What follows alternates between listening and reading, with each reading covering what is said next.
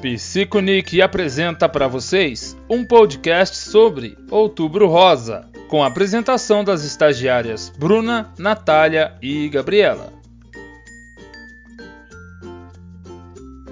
Olá, pessoal. Eu sou a Gabriela. Eu sou a Bruna. Eu sou a Natália. Somos as estagiárias do NIC, Núcleo de Integração e Comunicação do curso de Psicologia da Faculdade CEUNSP de Itu. Hoje preparamos um podcast para vocês, cujo tema é o câncer de mama. Afinal, estamos no mês de Outubro Rosa. Vamos discutir fatos e mitos a respeito da doença, que infelizmente mata 458 mil pessoas por ano, segundo a OMS, acometendo em sua maioria mulheres, sendo que os homens têm uma baixa porcentagem de casos. Para nos ajudar a entender melhor o câncer de mama, temos um convidado especial para nossa entrevista, o mastologista Bruno Mancinelli. Estamos aqui hoje com o mastologista Bruno Mancinelli, nosso convidado, para falar sobre um assunto que é bem difícil, e que é, acima de tudo, extremamente necessário: o câncer de mama.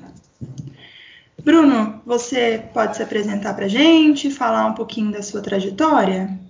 Claro, é, primeiramente, bom dia. Bom dia, Natália, bom dia, Bruna.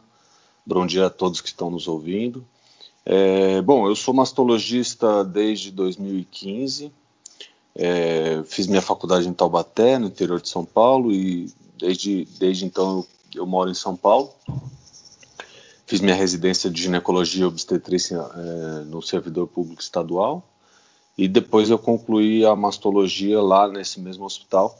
E desde então eu atuo é, especificamente com mastologia. Eu deixei um pouco de lado minha primeira especialidade, mas porque eu me identifiquei mais com, com a masto e, e é uma especialidade realmente bastante é, desafiadora e que normalmente a gente precisa ter uma dedicação quase que completa a ela. É, então eu vou começar com a primeira pergunta. É, o câncer de mama atinge apenas mulheres? É, não, não, ele não atinge apenas mulheres, Natália, ele também atinge os homens, mas numa proporção muito menor.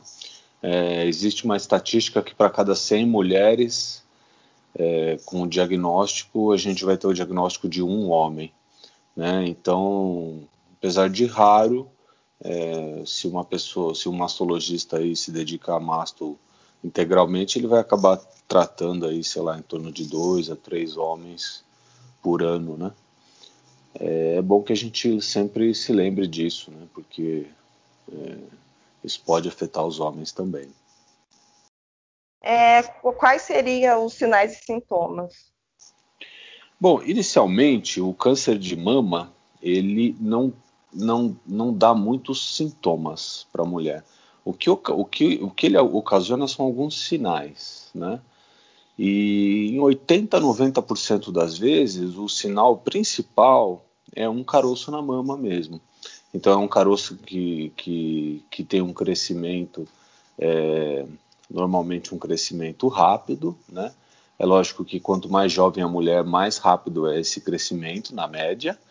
É, e depois do, do caroço são, são as alterações de assimetrias, ou seja, uma mama ficando diferente em relação à outra. Isso é bastante observado, por exemplo, em relação a não sente nenhum caroço nem nada, mas percebe que é, de um mês para o outro, ou de dois, de três meses para cá, o mamilo entrou, é, ou então parece que é, desviou em relação ao, ao, à outra mama, né?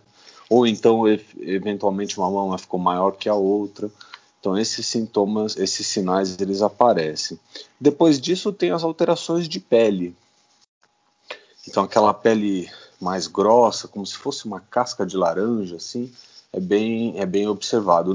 Claro que não nos estágios iniciais, mas nos estágios mais avançados, isso é, é particularmente uma coisa observada aí no câncer de mama. Depois disso, a gente tem as alterações na axila mesmo. Então, é, a mulher começa a notar né, novamente não numa situação inicial, mas ela começa a notar um caroço em sua axila também. É, bom, em, sei lá, 95% das vezes é, é, isso que acontece.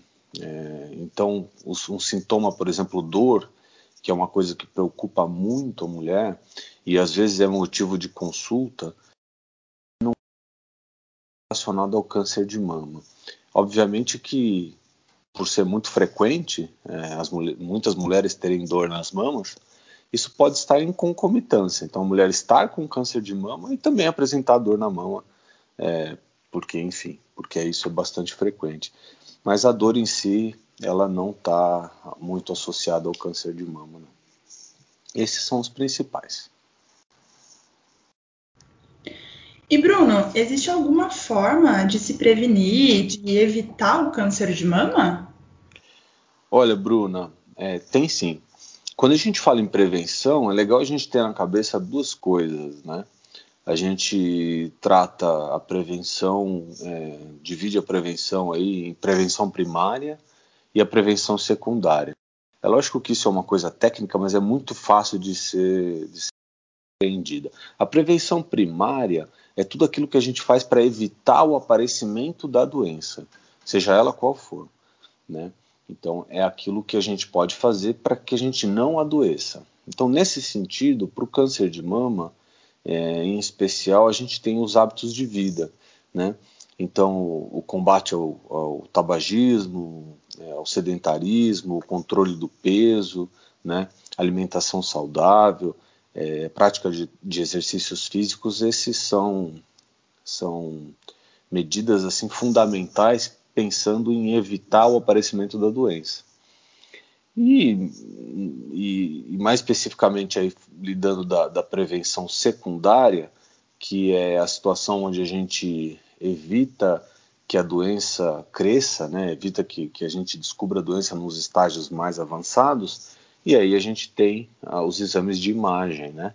Os exames de imagem, as consultas médicas, né? O autoexame, enfim. Certo. E assim, existem fatores, né, que te tornam mais suscetível a ter o câncer de mama, fatores que te fazem menos suscetível também? Sim, sim. É, existem alguns fatores é, de risco bem conhecidos para o câncer de mama, tá? Em especial, a gente tem a história familiar. Então, infelizmente, tem algumas famílias que essa doença é bastante comum e a gente observa que o indivíduo, a mulher daquela, daquela família, ela já, ela já leva consigo ali uma, um, um, um risco aumentado para a doença.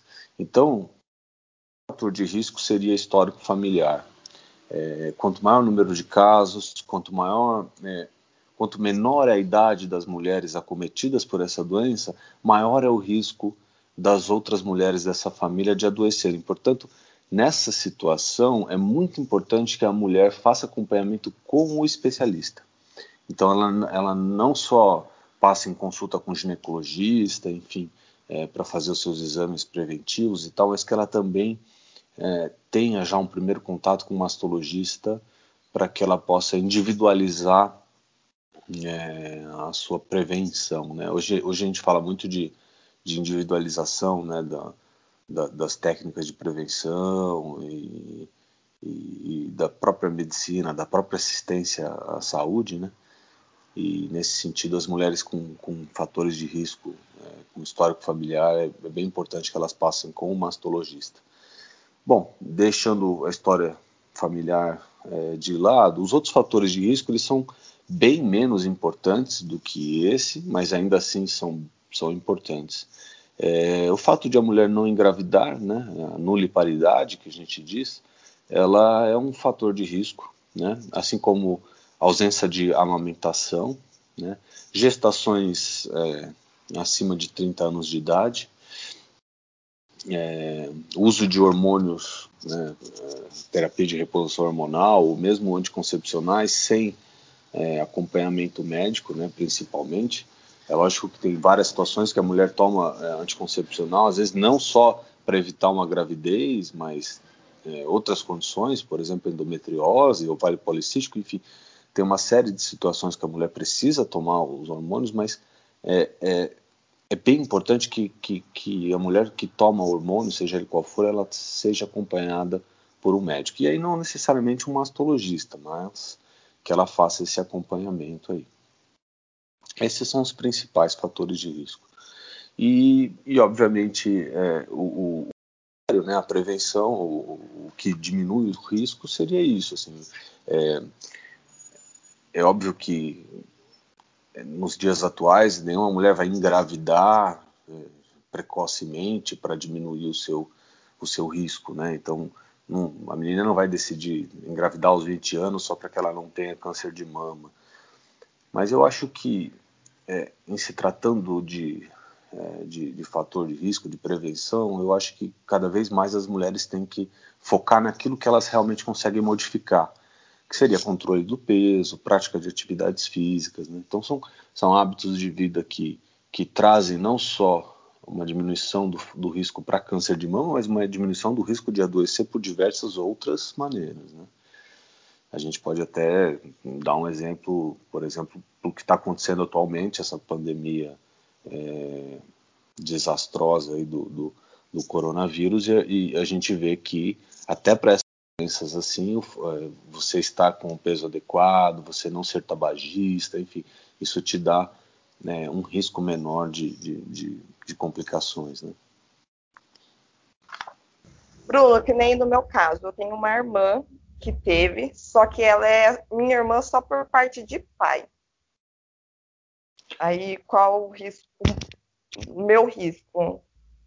É, existem é, alguns modelos matemáticos que a gente pode colocar é, numa consulta, que aí a gente consegue individualizar bastante o teu risco. É, além disso, é, existem testes genéticos que a gente consegue hoje em dia solicitar até através de, do, do convênio médico que a gente consegue saber é, é, é, é, a origem desse tumor né, nas famílias. Né? Então, se são tumores genéticos, né, são tumores com mutações genéticas, ou são simplesmente situações assim é, é, de entre aspas um azar que a sua irmã teve, né? É, algo esporádico que a gente prefere dizer, né? Então a partir do momento que a gente identifica realmente o risco, a gente consegue responder a essa sua pergunta e as, e as perguntas das outras pacientes. Entretanto, é, é, quanto mais próxima é, essa, é o parente, quanto mais cedo esse parente teve câncer de mama, maior a chance do indivíduo adoecer. Então, mesmo em situações de, de, de irmãos que são só por lado de pai ou de mãe, é, é, a gente observa que, que existe um risco aumentado para você. É, e quais os exames necessários para o diagnóstico? Olha, em se tratando de exames, é, é, bem interessante que a gente faça uma divisão, sabe? Porque quando a gente fala em, em prevenção ou detecção precoce, a gente está falando ali de mamografia em especial, tá? Então a mamografia ela é o, o exame mais é, difundido, tá? É, ele é o exame que mais tem evidências científicas que você reduz a mortalidade do câncer de mama. Isso é feito não apenas no Brasil, mas em em quase todos os países do mundo, principalmente aqueles que têm uma, uma assistência médica adequada, a mamografia ela é o, a, a, primeira ferramenta para para detecção precoce do câncer de mama e aí até na prevenção do câncer de mama. É, em relação aos exames diagnósticos, aí a gente pode abrir mão de vários exames, tá? É, lançar mão, perdão, de vários exames. A gente tem a mamografia, né, que faz diagnóstico, é, ultrassom, ressonância, mas os exames de imagem eles têm que ser sempre é, seguidos por uma biópsia. E essa biópsia é feita é, através de, de agulhas, né? É, a gente tem as biópsias de agulha fina, as biópsias de agulhas grossas, e eventualmente até uma biópsia cirúrgica. Então, basicamente, é, para fazer o diagnóstico, a gente inicialmente começa pelos exames de imagem, então, mais comumente mamografia e ultrassom, e a partir da, desses exames alterados, a gente ia ali uma biópsia guiada por esses exames, para que a gente remova ali um fragmento ou algumas células da mama, para que a gente confirme o diagnóstico antes de se iniciar um tratamento. Isso é fundamental. E a partir do momento em que a mulher tem, é, através dos exames, enfim, confirmado que ela está com a doença, quais são as possibilidades de tratamento que tem para ela? Olha, Bruna, isso é o que talvez tenha avançado mais aí nos últimos anos, tá? É, eu até fui convidado para dar uma aula agora na quarta-feira aqui no, no Hospital 9 de Julho e, e é e é e é basicamente sobre falar sobre tratamento do câncer de mama, as, as, as novidades. Bom, é, antigamente o tratamento do câncer de mama ele era muito mais feita de bolo, assim, era basicamente todas as mulheres recebiam quase que o mesmo tratamento. Então é, passava por uma cirurgia, depois se tinha ou não indicação de fazer uma quimioterapia, depois a radioterapia e, e aí se tinha possibilidade de fazer hormonoterapia ou não. Hoje em dia, é, essas modalidades de tratamento elas ficaram cada vez mais individualizadas. Então, novamente dizendo aquilo que, que a gente tem observado nas últimas décadas, que é você tratar a doença para aquele indivíduo, para aquela mulher, né? E não tratar a doença de uma maneira é, é, é, como uma receita de bolo, né? Então, hoje em dia a gente consegue individualizar muito melhor, mas basicamente nós temos as, as quimioterapias, né, as cirurgias, depois a radioterapia e as medicações que previnem o aparecimento da doença.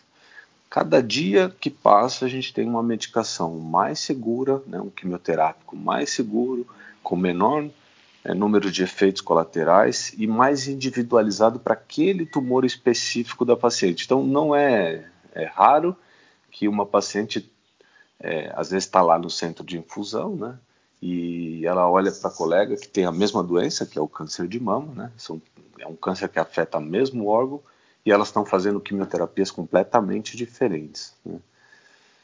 Além disso, as cirurgias estão cada vez menores, que sem comprometer aí de maneira nenhuma a questão oncológica. Mas a gente tem feito cirurgias cada vez menos mórbidas, ou seja, que cada vez menos traz consequências, é, é, sequelas irreversíveis para aquela paciente. E Além disso, a, a, a, reconstrução mamária hoje é a regra, né? O que quando é, eu comecei a estudar aí, a gente tinha uma, uma, uma boa indicação de, de, de, reconstrução de mama, mas muitas vezes as mulheres saíam é, sem a mama do tratamento e só ia fazer essa reconstrução depois de, algum, de alguns meses ou até anos do, do término do, do seu tratamento, enfim. Eu acho que essas foram as principais. E aí, a partir, né, é, sabendo desses possíveis tratamentos, quais são as diferenças entre o câncer de mama nos homens e até mesmo no tratamento do câncer de mama para os homens? É, boa pergunta, Bruna. Os homens, é, eles têm uma particularidade é, interessante, né? É, a gente observa que, os, é, que, o câncer de mama nos homens ele tem muito mais é, uma origem muito mais genética do que as mulheres. Né? É bem comum que as mulheres é, é, tenham o câncer esporádico, né? aquilo, aquilo, que eu disse anteriormente como um azar. Né? É, então, 90% dos cânceres de mama nas mulheres é, eles são esporádicos. Né? Aconteceram porque, enfim, pelos hábitos de vida, enfim, tudo, to, to, toda a nossa vida moderna como ela é. O homem não, ele tem uma origem genética que às vezes chega a 50%, 60% dos casos é, dependendo de cada, cada trabalho que é feito, cada fonte que você usa. E nesse sentido, ainda, ainda para os homens, o tratamento ele é ainda mais agressivo, sabe? É, é bem comum que o homem passe por todas as modalidades de tratamento e que passe por cirurgias radicais ainda, né? É lógico que o dano emocional, no aspecto físico, sexualidade, autoimagem, é, percepção é, do indivíduo na sociedade, isso, isso é completamente diferente da mulher, né? Mas, porque, enfim, a mama ela não tem, ela não é um órgão que tem tanta uma complexidade tão grande no homem em relação à mulher. Mas ainda assim é bem frequente que nós façamos, façamos cirurgias grandes no homem, né? mastectomias, é, esvaziamento axilar, principalmente, ainda, ainda se faz em alguns casos nos homens. Basicamente, a diferença maior é essa: assim, é, são tumores agressivos nos homens, mas que, pelo aspecto é, da doença no homem, essa questão de a mama não ser tão importante, é, isso acarreta às vezes menos, menos impacto emocional, talvez, nos homens. Eu acho que é isso que eu vejo de uma maneira geral. Assim. Como realizar o autoexame? Bom, Natália, é, em relação ao autoexame, assim, não, não tem um método mais eficaz que o outro, tá? É, a mulher pode fazer da maneira com que ela se sentir mais confortável. É, as maneiras mais utilizadas pela mulher, principalmente é no banho, tá? É, as mulheres aproveitam ali que estão ensaboando a mama e, e fazem um toque é, minucioso na mama, né? É, em todas as áreas da mama, até a região axilar. E e a ideia principal é você conhecer tua mama, né? É você poder chegar numa consulta com um ginecologista ou com um mastologista e tirar suas dúvidas. Eu, eu, acho que isso é o principal. Acho que o que a gente tem que desmistificar do, do, do autoexame é que ele não é feito para que você consiga detectar ali na primeira vez que você faz ali, detectar um câncer de mama. Não, não é essa a ideia. A ideia é você conhecer uma parte importante do seu corpo, uma parte que você precisa estar vigilante, porque é uma doença que, bom, é o segundo câncer que mais acomete as mulheres, né? É, com exceção do câncer de pele. É, e, é uma, e é um órgão que está externo, né? Então, é, existe uma possibilidade de você fazê-lo é, outra, outra forma de, de, fazer é deitada, né? Então a mulher deita, deita na cama e usa a mão direita, por exemplo, para examinar a mão esquerda, a mama esquerda, e o contrário, a mão esquerda para a mão esquerda para examinar a mama direita, e sempre nesse sentido de, de, de, se conhecer. Então acho que inicialmente se conhecer, ela tem que perder o medo de colocar a mão na mama, né? Esse é o principal, esse que eu vejo como principal.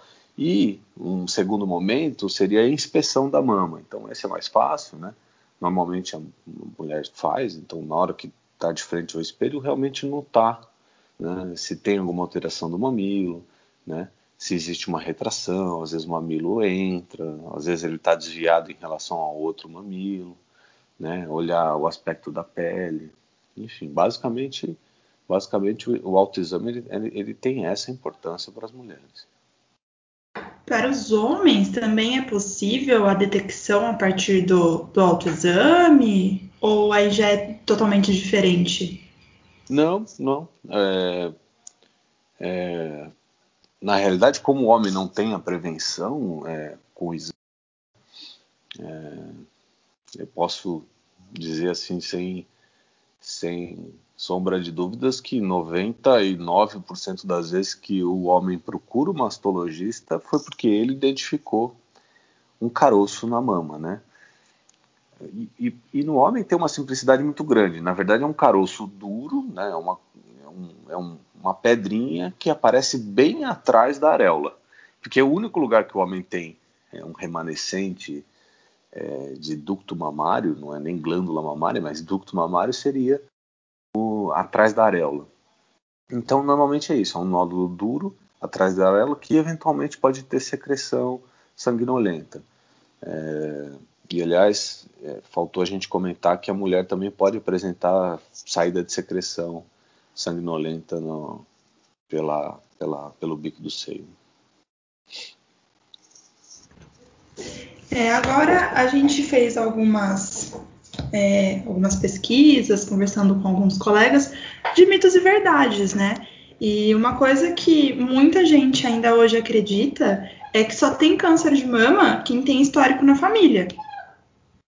Isso. É, é. é isso, é, isso é bem interessante, porque porque de certo modo as mulheres acabam se confortando, né, de que não tem nenhum caso na família e aí parece que, que, que aquilo é, é, tira toda, to, toda, toda outra a, a, a, importância outra de mudança do estilo de vida.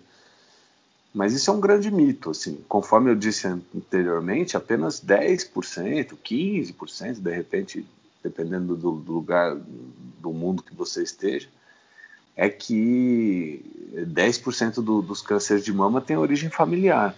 Né? Os outros 90% acontecem em famílias que não têm nenhum caso de câncer de mama.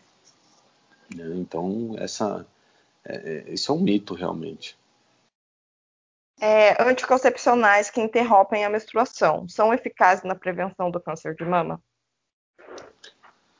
Não, não tem essa relação. É, uso de anticoncepcionais, dependendo da situação, é, e aqui eu quero deixar um, um alerta assim, bem para a gente frisar bastante para isso não gerar medo em ninguém. Mas o uso de anticoncepcionais sem indicação médica por um período prolongado, ele pode até eventualmente aumentar um pouco o risco de câncer de mama nas mulheres é, e não tem de maneira nenhuma o efeito de diminuir o risco para câncer de mama. Isso é mito. É, próteses de silicone podem causar o câncer de mama? Olha, essa questão também é uma questão que gera bastante medo. Né? As próteses de silicone elas não estão relacionadas ao aparecimento de câncer de mama, tá? Existe aí uma, uma entidade conhecida que, que é um, na verdade, é um, é um câncer oriundo da prótese, né? Ele não é um câncer de mama, ele é um câncer é, que acontece nas mulheres que colocam próteses na região ali da cápsula da prótese. Ele é um câncer mil vezes menos agressivo do que o câncer de mama. É, são casos extremamente raros, tá? Então, você pega no país que mais tem prótese mamária, que é os Estados Unidos, né, o ano retrasado tiveram 200, 270 casos desse tipo de câncer. Não teve nenhuma morte tá, por esse câncer. Então, assim, não, as mulheres com prótese, elas não têm que ter medo é, disso, tá?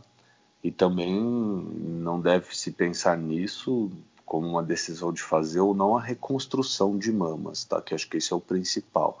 É lógico que se você quiser colocar uma prótese estética, se você quiser pensar nesse risco, tudo bem. Mas eu acho que numa situação de reconstrução de mama, isso não deve ser nem levado em consideração. É, pensando né, nessa parte mais psicológica um pouco, talvez você, com certeza você vai conseguir dar um ponto de vista mais né, certeiro para gente. É, emoções negativas, como o estresse, mágoas, a raiva, podem causar o câncer, principalmente, né, mais focando aí no câncer de mama? Olha, Bruna, é, a percepção que a gente tem disso é, ela é uma percepção importante. A gente observa isso né, é, no, no, no nosso dia a dia. Entretanto, a gente, quando a gente observa, é, é, lê alguns trabalhos que, que, avaliam esse tipo de coisa, é, a gente fica um pouco frustrado de, de, de, fazer essa relação. Né? É lógico que os trabalhos é, de pesquisa de ciência médica, eles, eles não são a maneira talvez mais adequada né, de se avaliar isso. Né? A, gente, a gente sabe que o impacto emocional ele está diretamente relacionado ao sistema imunológico né, das mulheres. É, e nesse sentido, sim, a gente consegue fazer um link importante entre é, as emoções, entre depressão, ansiedade e tal, e, e, e, o sistema imunológico. A gente observa na prática que, que isso, isso tem uma relação muito grande. Entretanto, quando se trata de, de pesquisa médica, assim, trabalho científico, é, isso deixa um pouco a desejar. E o câncer de mama, uma outra, né, uma outra coisa que muitas pessoas acreditam e trazem como verdade para si é que o câncer de mama pode ser causado por um trauma, né, uma batida nos seios. Isso é verdade? Não, não. Isso, isso é, é, é, é um completo, é um completo mito. Assim, não, não tem nenhuma relação. É, o que acontece é que, é que é até comum. Assim, as pacientes às vezes elas chegam com essa com essa história, mas o que a gente observa na prática é que normalmente era, era alguma coisa que eventualmente já estivesse ali e a mulher, quando bateu, ela começou a se preocupar um pouco mais com a mama, e nesse sentido, assim, ela procurou o médico e descobriu. Mas não que o trauma pudesse ocasionar isso, não, não, não ocasiona. Né? O trauma ela gera inflamação, gera reparação tecidual, dano, né? dano e reparação tecidual.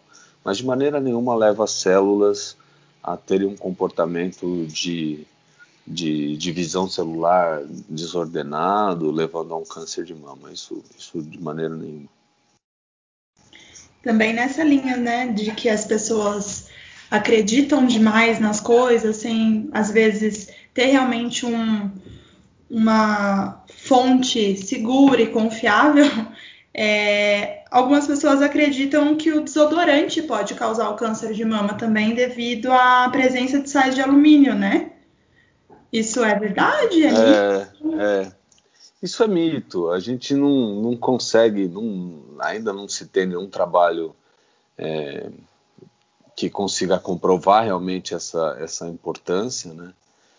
Eu vejo talvez que isso tem muito mais a ver com alguma coisa do mercado ali da, da do, né, da, da, estética, do, do, cuidado pessoal, enfim, alguma coisa assim tipo que que, a, que eles possam vender como uma solução milagrosa, mas desodorante de, de alumínio, desodorante antitranspirante, desodorante sem álcool, com álcool, isso não é, é mito, assim, não tem nenhuma evidência de que possa prevenir o câncer de mama ou principalmente causar o é, eu trabalho em farmácia e é muito recorrente é, de ver mulheres que chegam lá e falam: Ah, eu queria um desodorante sem concentração, alta concentração de sais de alumínio, sem álcool, porque na minha família tem casos de câncer de mama.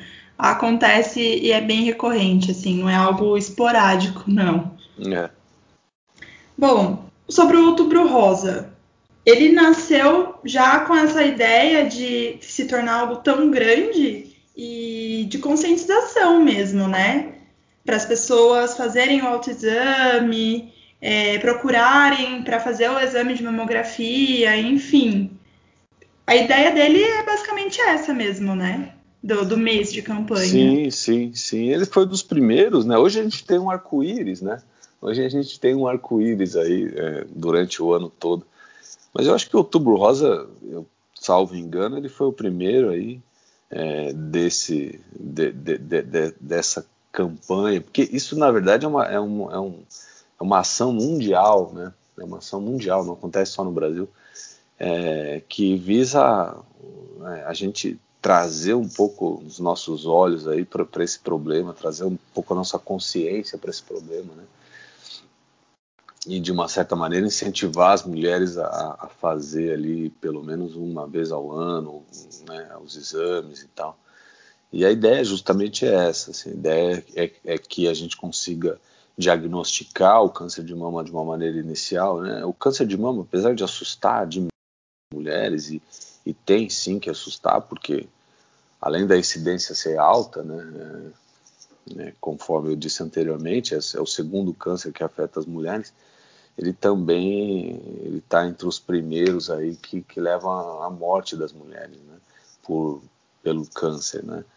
Mas a gente tem que lembrar que sempre que ele é diagnosticado de uma, de uma maneira inicial, as chances de cura ultrapassam 95%. Né?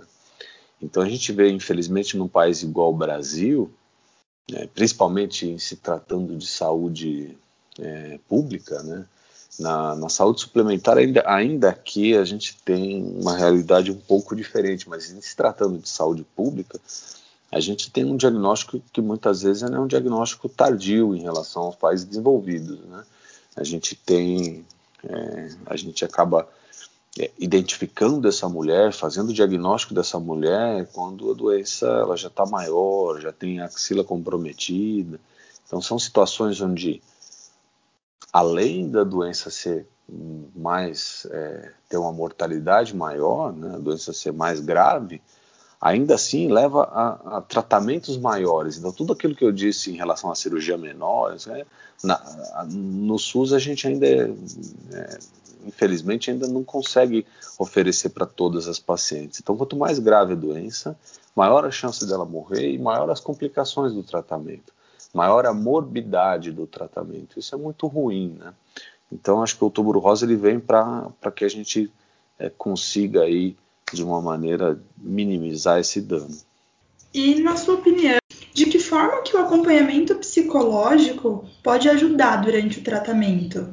Né, durante a, a, desde o, na verdade, desde o início da descoberta, da suspeita da descoberta e durante o tratamento. Olha, Bruna, eu é, eu vejo que o acompanhamento psicológico ele é fundamental é, desde o início do, do, do, diagnóstico até, até o desenrolar da doença. É, por quê? É, toda vez que eu dou o diagnóstico do câncer de mama para uma mulher, é, eu me vem na cabeça que 40% delas vão desenvolver uma doença psiquiátrica associada.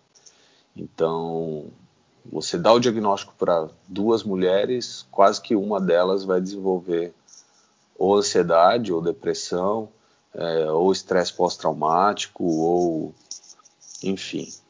Eu não sou especialista para dizer ali os diagnósticos, mas o que eu vejo é que, é, ainda que ela não desenvolva um transtorno psiquiátrico, é, existe um sofrimento emocional envolvido naquilo, que é algo que realmente é, em muitos casos, se torna até maior do que o, própria, o próprio câncer de mama. Então, hoje, é, em alguns lugares que eu trabalho, eu percebo que as pacientes elas já estão curadas do câncer de mama, elas já estão ali quase que com o risco delas extremamente diminuído para que a doença volte, mas ainda assim a paciente tem um sofrimento emocional muito grande que veio lá daquele momento quando eu dei o diagnóstico para ela.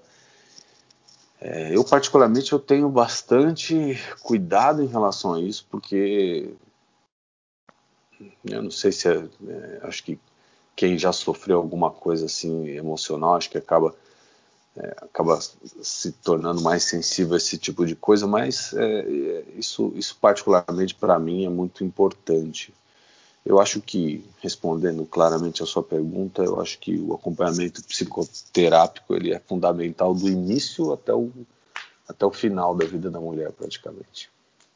Agradecemos muito pelo seu tempo, pela sua disposição e por ter ajudado a gente aí com esse podcast, que vai com certeza é, servir como ajuda, né? Como fonte realmente fonte de informação para bastante gente.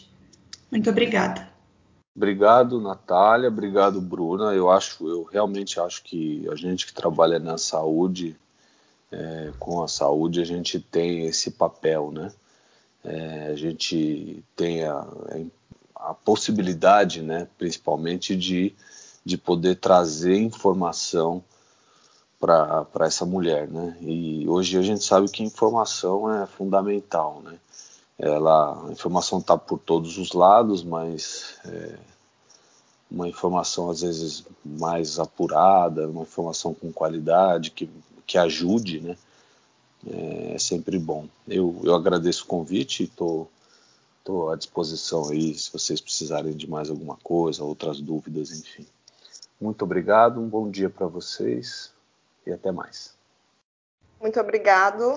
Bom dia, bom, bom dia, trabalho, bom resto de dia. Voltando ao assunto, o que mais o psicólogo pode fazer para auxiliar no tratamento do câncer de mama? O psicólogo visa manter o bem-estar psicológico do paciente, identificando e compreendendo os fatores emocionais que intervêm na sua saúde. Outros objetivos do trabalho desse profissional são prevenir e reduzir os sintomas emocionais e físicos causados pelo câncer e seus tratamentos. Levar o paciente a compreender o significado da experiência do adoecer, possibilitando, assim, ressignificações desse processo. Em sua atuação, o psicólogo deve estar atento também aos distúrbios psicopatológicos, como depressão e ansiedade graves. A sua prática é exercida em todas as etapas do tratamento, habilitando o paciente a confrontar-se com o diagnóstico e com as dificuldades dos tratamentos decorrentes, ajudando-o a desenvolver estratégias adaptativas para enfrentar as situações estressantes. Num espaço de acolhimento e escuta, o terapeuta deve sempre trabalhar com a realidade. Quanto mais informado o paciente estiver de sua doença, maior será a sua capacidade de enfrentar o adoecer e mais confiança terá. Pacientes bem informados reagem melhor ao tratamento. O atendimento psicológico é importante principalmente durante o diagnóstico e o tratamento, possibilitando que esse paciente possa fazer uma reflexão em relação ao enfrentamento do câncer de mama. Todas as mudanças físicas e psíquicas que têm que ser enfrentados, como o apoio se acaso for necessário a cirurgia de mastectomia, retirada de mama, tendo a necessidade de fortalecer a autoestima, identidade e autonomia dessa mulher. Agradecemos por nos ouvirem até aqui. Contamos com vocês para compartilhar esse podcast recheado de informações importantes com todo mundo. Obrigada, pessoal. Até a próxima. Em breve teremos mais novidades.